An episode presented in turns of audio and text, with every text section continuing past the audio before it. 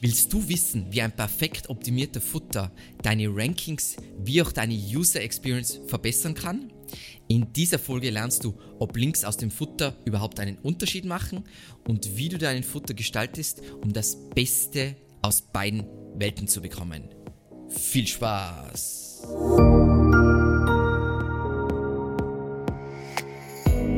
Was ist ein Futter? Als Futter wird der unterste abschließende Teil einer Webseite bezeichnet. Er signalisiert dem Nutzer, das Ende der Seite wurde erreicht. Das Interessante am Futter, er bietet uns eine Vielzahl an Möglichkeiten, weiterführende, relevante, aber sekundäre Informationen zu präsentieren. Damit wir uns das besser vorstellen können, springen wir kurz auf evergreenmedia.at und scrollen an das Ende einer Seite und da sehen wir ihn schon unterschiedliche Komponenten, die wir jetzt im Folgenden besprechen werden, warum und wieso die hier zu finden sind. Letzten Endes ist diese Folge eine Ergänzung zu unserer Folge über die Hauptnavigation und heute sprechen wir eben über den Futter. So, warum solltest du überhaupt deinen Futter optimieren? Und da gibt es aus meiner Sicht zwei Hauptgründe. Einmal aus SEO-Sicht. Wenn eine Seite öfter verlinkt ist, eine ganz einfache Regel, wenn eine Seite öfter verlinkt ist, bekommt sie mehr PageRank bzw. Link-Juice und wird öfter gecrawlt. Ich kann also durch Linkplatzierung im Futter gezielt sekundäre oder primäre Seiten pushen.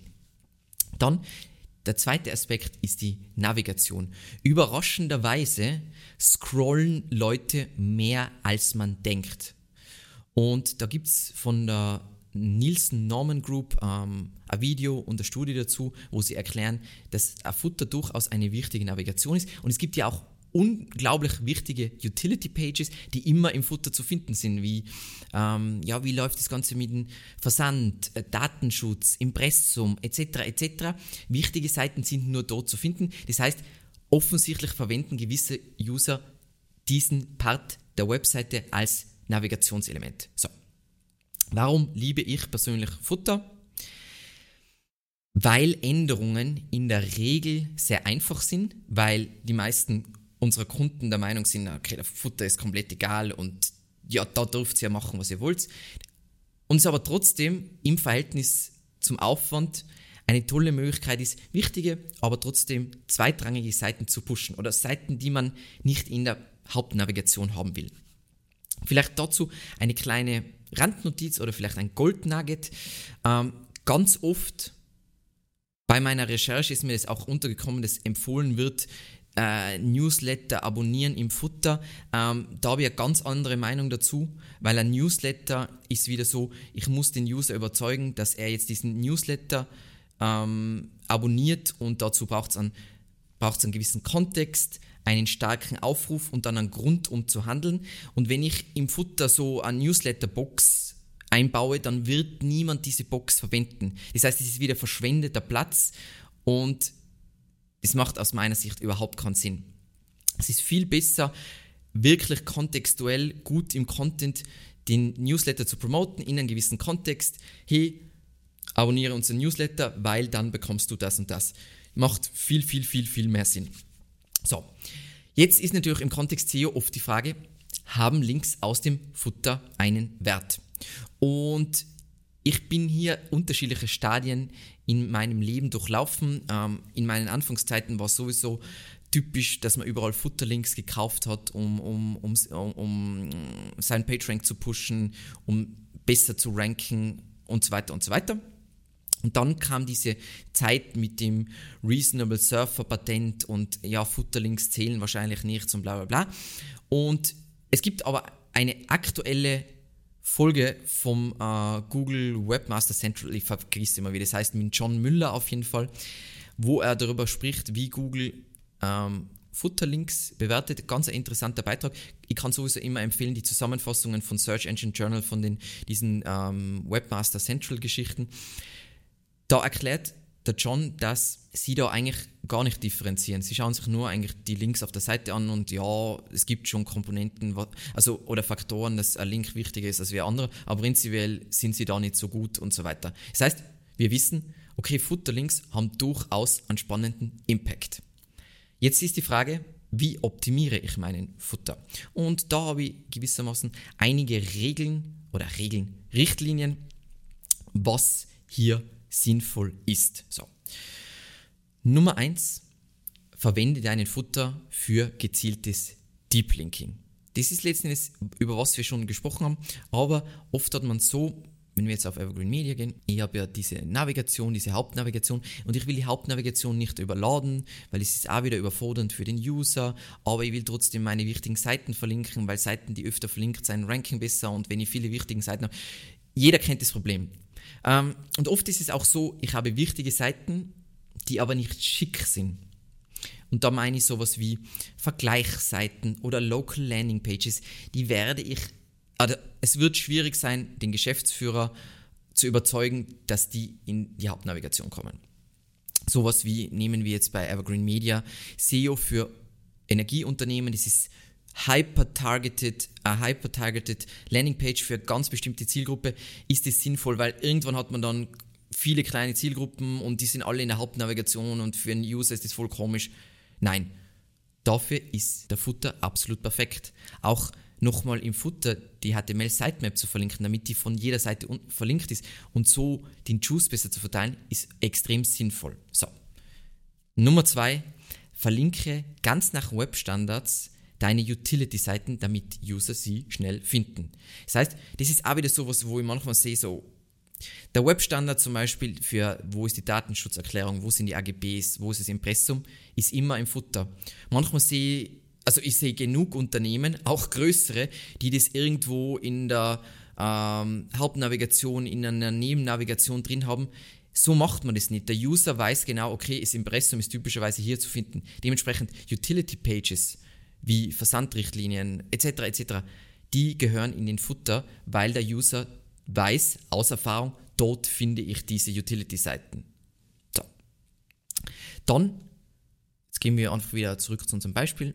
Drittens, verwende Überschriften, um Links für den User zu gruppieren.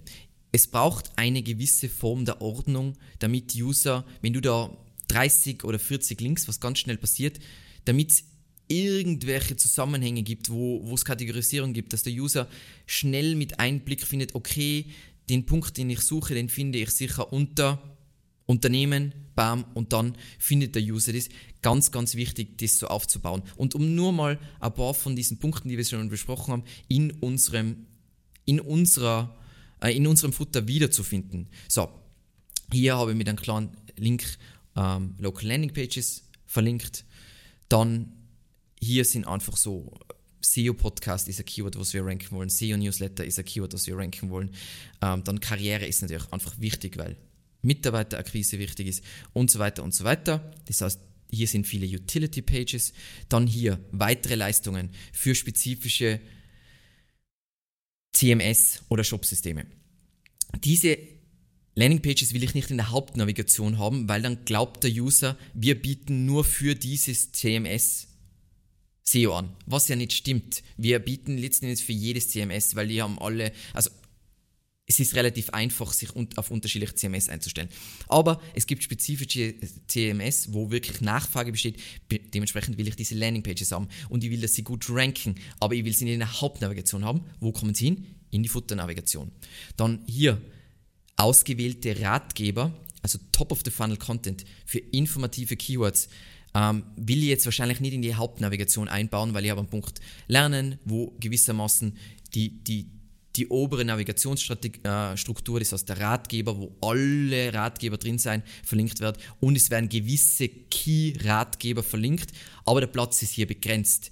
Was ich machen will, ist dann andere Top-of-the-Funnel-Ratgeber hier explizit nochmal verlinken, damit sie einfach mehr Juice haben, damit sie besser ranken können. Dann kommen wir zu Nummer 4.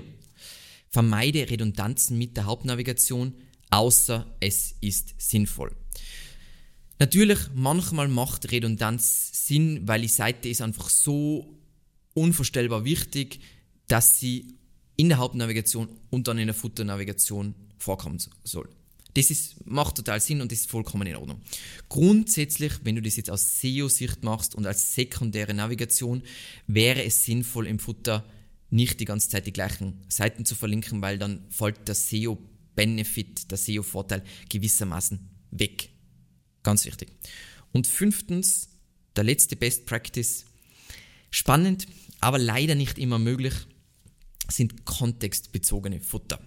Bei jetzt so einer kleinen Website wie Evergreen Media ähm, halte ich das als für absoluten Overkill, weil du wirst wahrscheinlich, wenn du einen, einen Ratgeberbereich hast, in einzelnen Ratgeber wieder Möglichkeiten haben, wirklich so in Themenclustern zu verlinken. Das heißt, du brauchst jetzt nicht unbedingt einen perfekten kontextbezogenen Futter zu bauen, damit du nur in diesem Silo verlinkst. Ich weiß, es gibt CEOs, die das so machen und das als Religion betrachten. Ich halte das nicht für sehr sinnvoll. Wenn man jetzt aber eine gigantische Webseite hat mit sehr vielen total unterschiedlichen Parts, sagen wir mal wirklich eine Konzernwebseite, dann kann es sinnvoll sein, einen kontextbezogenen Futter zu bauen, wo du je nach Bereich, wo du bist oder sogar auf Seitenebene unterschiedliche Links anzeigst. Aber das muss wirklich der passende Fall sein, sonst ist es ein totaler Overkill und oft ist es nicht so einfach zu implementieren. Also nichts bei einem großen Unternehmen ist einfach zu implementieren, um das vielleicht zu sagen. Und dann abschließend vielleicht noch ein paar Worte. Ähm, ist Futteroptimierung jetzt der SEO-Hebel, mit dem du starten solltest und das ist the next big thing und so weiter? Nein, nein, nein, nein. Ähm, wenn du ein solides technisches Setup hast, deine Keyword-Abdeckung ist super, deine Autorität ist konkurrenzfähig und deine UX ist traumhaft, dann ist es interessant, mit dem Futter manchmal herumzuspielen und es kann ein tolles Instrument sein, um gezielt Seiten oder Verzeichnisse zu stärken und die Navigation für User zu verfeinern. Und das ist der Stellenwert von Futteroptimierung. Das ist nicht so the next big thing, aber es ist ein basic Werkzeug, welches keinen großen Aufwand darstellt. So. Falls du es immer noch nicht erledigt hast, abonniere unbedingt, unbedingt, unbedingt diesen YouTube-Kanal, um noch mehr über die organische Suche zu lernen und noch besser zu lernen, wie man das volle Potenzial ausschöpft und natürlich nicht vergessen, die Glocke zu aktivieren. Ansonsten vielen, vielen Dank fürs Zusehen und bis zum nächsten Mal.